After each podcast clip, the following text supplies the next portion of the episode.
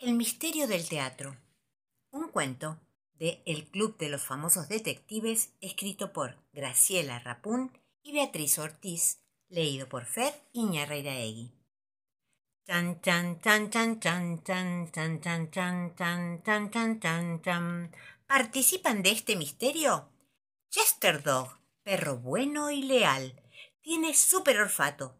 No se le escapa una pista. Agatha Walsh, gata de gran oído y visión nocturna. Curiosa, oportuna. Siempre llega en el momento justo. Andrea Patricia Hyde, gaviota incansable. Mira de lejos, mira de arriba, descubre lo que nadie puede imaginar. Raymond Grison Piglia, cerdito sabio, muy lector, investiga sin moverse de la granja. Le gusta repetir frases célebres. Hormigas.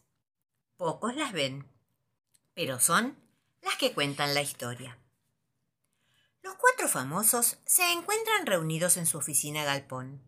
Están haciendo la segunda cosa que más les gusta en el mundo. Jugar. La primera cosa que más les gusta en el mundo es resolver misterios. Parecen muy concentrados, hasta que Chester Dog anuncia. Mmm, huelo a foca y a cangrejos. Vienen por el camino. La pobre foca está llorando, observa Ágata. Uno de los cangrejos tiene una esponja, otro no tiene caparazón, y el tercero, el que se esconde, tiene pegados caracoles, tapas de gaseosas y pedacitos de vidrio, comenta Patricia. Me imagino que todos me conocen, ¿verdad? dice la foca. Raymond Grison Piglia la conoce. No hay nadie ni nada que no conozca. Sabe que la foca es una famosa directora de teatro. Los otros detectives y las hormigas nunca la escucharon nombrar. Me imagino que habrán leído las noticias sobre mi próximo estreno, ¿verdad? pregunta la foca. Raymond Grison Piglia las leyó. No hay nada que él no lea. Sabe que la foca dirigirá un gran musical. Los otros detectives, las hormigas y el lector no oyeron nada sobre el estreno. Me imagino que habrán visto cómo es mi nuevo teatro, ¿verdad? Raymond Grison Piglia lo vio. No hay nada que él no vea. Sabe que el edificio lo construyeron las termitas y las butacas tienen diferentes tamaños. Enormes para los elefantes, pequeñas para los escarabajitos. Y que hay palcos acuáticos para los peces y asientos especiales para las jirafas. Los otros detectives y las hormigas no tienen ni idea. Me imagino que habrán oído hablar de mis actores, ¿verdad? pregunta ahora la foca. Grison escuchó hablar sobre ellos. No hay nada que no llegue a sus oídos. Sabe que actúan muy bien. Los otros detectives, las hormigas y el lector jamás los jamás los vieron representar nada. En mi obra hay un coro, dice la foca. Suena perfecto, mejor dicho, debería sonar perfecto, porque a veces entre ellos se escucha rugir un oso enojado. Yo no contraté ningún oso enojado. Pero eso no es lo peor. Y la foca solloza. Por favor, siga contando, pide Ágata. Cada vez que el oso ruge, la primera actriz se desmaya y el coro sale volando para todas partes. Pero eso no es lo peor. Otra vez, la foca se interrumpe para sollozar. Por favor, siga contando, dice Patricia. Mi obra muestra una gran batalla. Es muy dramática. Todos mueren.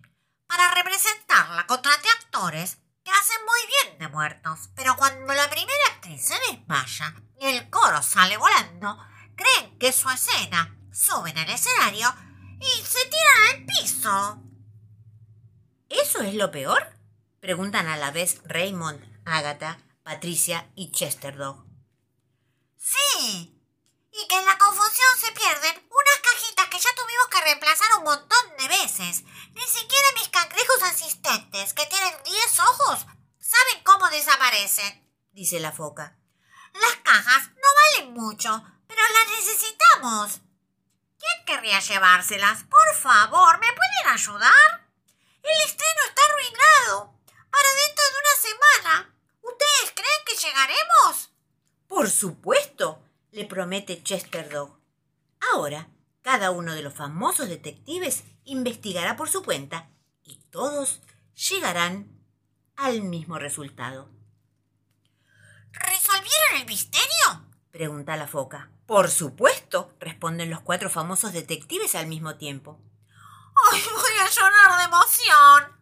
Otra vez no, por favor, pide Chester Dog. Es que por fin sabré dónde se esconde el oso y por qué ruge y conoceré al que se roba mis cajitas. No hay ningún oso y nadie se robó ninguna caja, responden los cuatro famosos detectives al mismo tiempo. ¿Pero cómo? ¿Quién ruge entonces? Los bromistas de su coro. No se olvide que son todos imitadores, responden los cuatro famosos detectives al mismo tiempo. Si los escucha con atención, notará cuando alguno no canta con los otros. Ese está imitando al oso, aclara Chesterdog, y Agatha al mismo tiempo vuelve a decir lo mismo. También se dará cuenta de que los movimientos del pico no son los mismos, responde Patricia.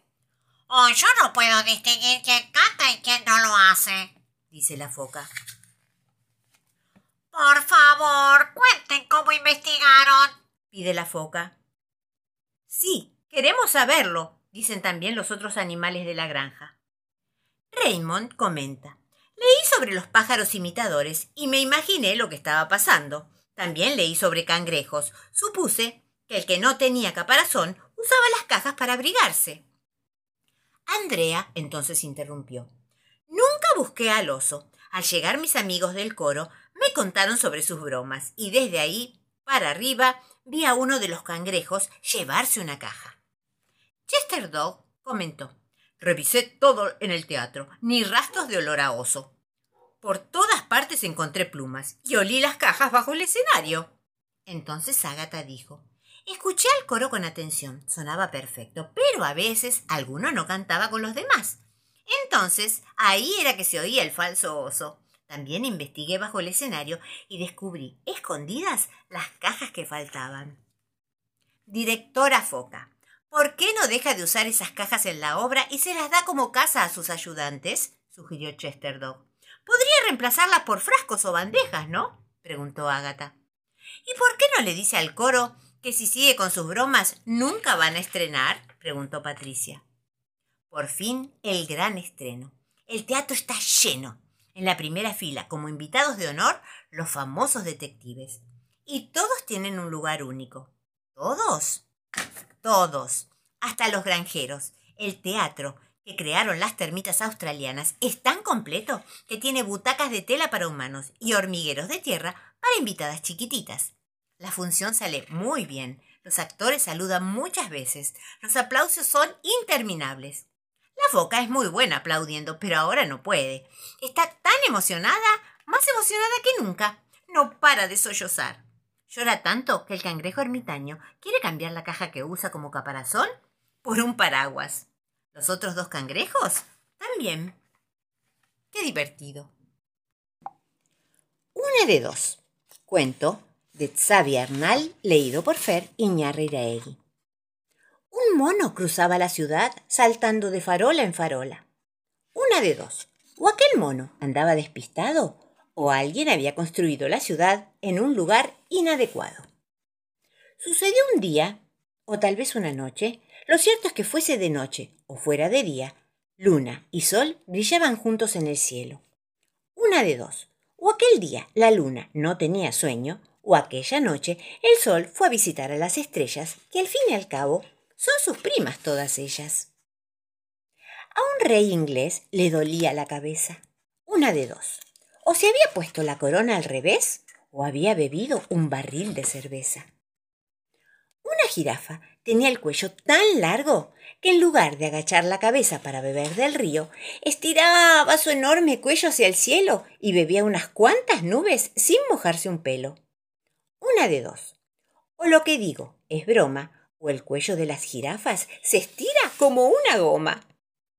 Con trocitos de cielo, la bruja Carola preparó una poción para que le creciera el pelo. Pero después de probar el bebedizo, Carola se quedó más calva que una bola. Una de dos. O la bruja Carola utilizó un conjuro equivocado, o los trocitos de cielo ya habían caducado. Cuando el lobo Mariano veía un rebaño de ovejas, ni se le hacía agua a la boca, ni se le ponían tiesas las orejas. Una de dos, o era vegetariano, o estaba a dieta el pobre Mariano. Un tigre fue a arreglarse un colmillo, y cuando acabó, se merendó al dentista como si fuera un bocadillo. Una de dos, o aquel tigre estaba hambriento, o enfadado se comió al dentista por lo mucho que le había cobrado. En un viejo castillo de piedra y ladrillo vivía un fantasma que, aburrido de asustar a la gente, deseaba ser una sábana normal y corriente. Una de dos. O aquel fantasma era un perezoso, o no sabía que dar vueltas en la lavadora puede ser horroroso. Érase una vez un mono despistado, la luna y el sol, un rey atolondrado, una jirafa de cuello infinito, una bruja calva, un lobo que no comía corderitos, un tigre enfadado, un fantasma desencantado y un escritor feliz. Una de dos. O el escritor está enamorado, o sonríe porque su cuento les ha gustado.